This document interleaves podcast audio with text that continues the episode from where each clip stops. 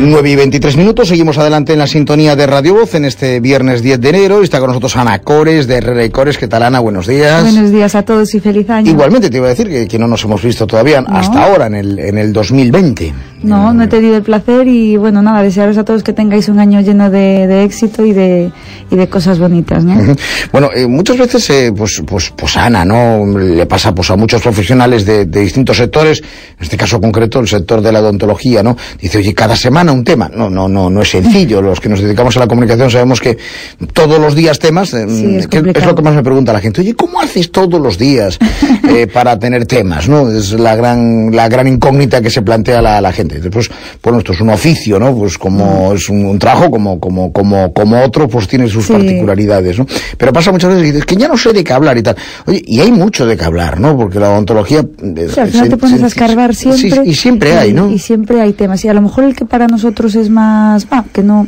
No es que no le demos tanta importancia, pero que no nos parece que tenga tanto interés. Al final en la población o en los oyentes es el que más le interesa, ¿no? Y el que yo vengo aquí súper ilusionada y súper, pues es el que a ello- la, la audiencia dice, ah, bueno, eso es demasiado complicado, demasiado, nada. Se hace el profesional porque busca, claro, evidentemente un avance técnico o una innovación, pero a lo mejor para el al paciente o al, al oyente, pues, es. más o menos sí lo oye, pero no le, no le impresiona. En cambio, otros, como Sí, que cuando hicimos aquí el cepillado y demás, pues llama mucho la atención. O, por ejemplo, el tema de la litosis, ¿no? Porque es un problema más allá del aliento. del Pues mira, aliento. la litosis es verdad. Yo estaba pensando de qué puedo hablar o qué puedo, qué tic interesante le puedo hablar esta semana a todos, ¿no?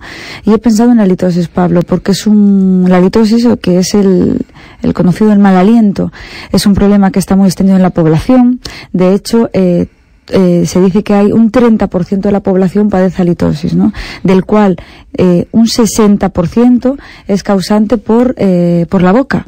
Normalmente cuando a alguien le huele el aliento, tiene mal olor de boca, ¿qué se suele pensar? El digestivo. Tienes problemas de estómago. Vamos a, a ver qué, qué pasa ahí. Y no, el problemas de estómago solo provoca el 20% de ese, de ese, de ese porcentaje de gente que lo padece, ¿no? El 60 es provocado eh, por, por, enfermedades y por bacterias eh, de la boca, con lo cual lo primero que tiene que pensar la gente padece mal aliento es a dónde voy. El primer especialista es el odontólogo, no el digestivo, ni, ni el médico de cabecera, ni cualquier eh, otro médico, ¿no?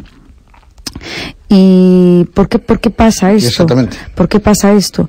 Pues normalmente se produce porque no, como, no sé si recordáis cuando hemos estado aquí hablando sobre la higiene, eh, cómo cepillar la boca, hablábamos también que era muy importante cepillar la lengua. Pues bien, muchas veces sucede porque nos olvidamos de cepillar, pues eso, la lengua y se produce una capita Yo- blanca. Yo, lo de la lengua, el otro día me compré la- el, el- el- el limpiador este. Muy bien. Es cierto que solo me lo compré. O sea, Ah, ¿no lo has estrenado? No, lo, me lo compré antes de Navidad y la- el primer día me lo, me, me lo pasé y tal. Claro, porque es algo que es... y salió de ahí eh, un que, montón, ¿a que sí? que no, tampoco me fijé mucho, no, no tengo mayor interés en, en, en fijar, pero sí que es algo como ahora que insi- insistís mucho los especialistas, pero que no lo tenemos tan inculcados como, como el cepillado, ¿no? Mm. Eh, oye, cuando eres pequeño no te dicen, yo cuando era pequeño no, no, no existía, es algo relativamente moderno, ¿no? Que mm, evidentemente tiene que ser muy, es muy importante, pero que yo creo no lo tenemos en general la población asimilado, ¿no? E- Efectivamente, no. La verdad es lo que estás diciendo tú es bien cierto y casi nadie utiliza un raspador lingual, ¿no? Pero sin embargo, por ejemplo, el tema de hoy, la litosis, la mayoría de los casos es que hablamos de un 60% se produce porque la gente no cepilla la lengua y se provoca una capita toda blanca de bacterias que se llama la saburra lingual, ¿no? O porque quedan entre los dientes. Entonces, cuando ya tenemos en la boca unas ciertas bacterias, se unen a restos de alimentos que quedan pues bien en la lengua, bien en los dientes, eso provoca un cóctel que provoca que las bacterias se eh, necrosen, se hagan eh, putrefactas y den esos gases eh, mal- malolientes, ¿no? De hecho hay una, bueno, y de hecho hay eh, funcionan unas, unas bacterias que también son las responsables e intervienen en las enfermedades que hablo tantas veces de, de las encías, en enfermedades periodontales o, o piorreas, ¿no? que se llama porfiromonas gingivales. Ellas son las responsables de este mal olor. Lo peor de todo es que hay mucha gente que tiene mal olor de boca y no lo sabe. Porque yo me pasa que vienen a consulta y le digo, ¿no te das cuenta que te...? Porque a veces entra el, el paciente, a mí ya me huele.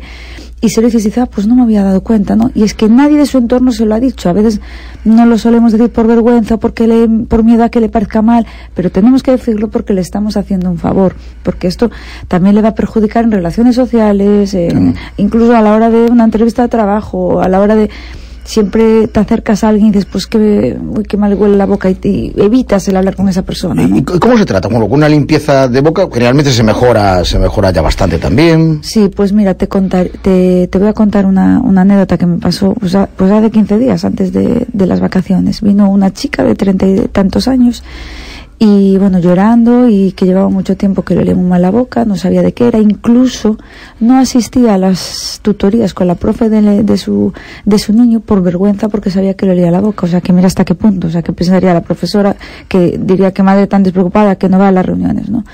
Pues le dije yo, no te preocupes, hoy lo vamos a solucionar.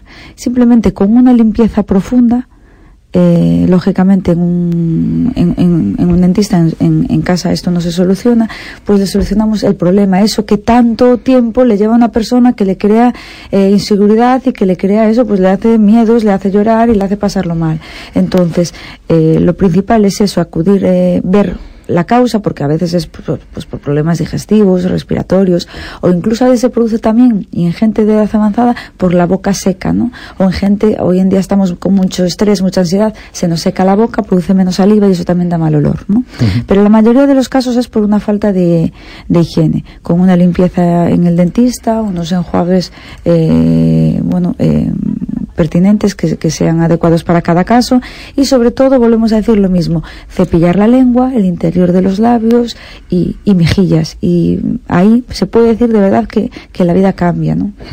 bueno por tanto eh, lo mejor es que, que, ir al especialista en este caso Cores y decir oye tengo un problema de, de halitosis me huele mal el aliento y se toman medidas eh, aparte de, de, lógicamente después hay que mantenerlas no aparte de lo que podéis hacer en, en clínica después hay que mantener unas medidas de higiene ¿no? nuestro trabajo yo siempre digo, el éxito también está en cómo nosotros sepamos motivar al paciente, ¿no?